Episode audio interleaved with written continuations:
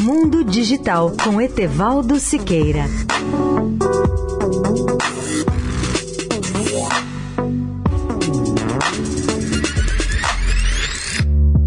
Olá, amigos da Eldorado. Não sei se todos os ouvintes concordam, mas eu acho o programa A Voz do Brasil uma chatice insuportável. Como todos sabem, ele é transmitido obrigatoriamente por todas as emissoras de rádio do país, de segunda a sexta-feira, das 19 às 20 horas.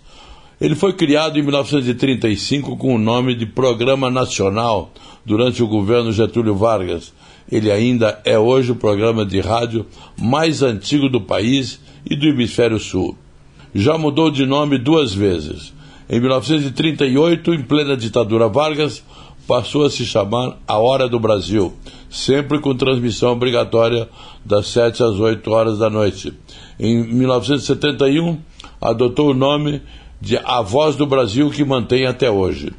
Tudo que esse programa oficial Chapa Branca transmite poderia ser distribuído a 5.600 emissoras AM e FM do Brasil, que aproveitariam o que vale a pena gratuitamente como radiojornalismo.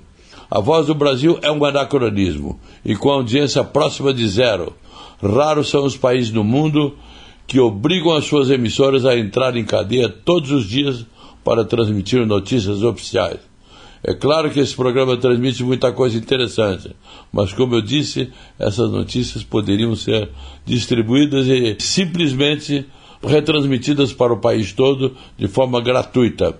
A única boa notícia que temos agora é que durante a Copa América poderemos ficar sem esse programa, sem o inferno de todas as emissoras transmitirem obrigatoriamente a voz do Brasil, no período entre 14 de junho e 7 de julho, quando as partidas acontecerem entre 19 e 22 horas no horário oficial de Brasília.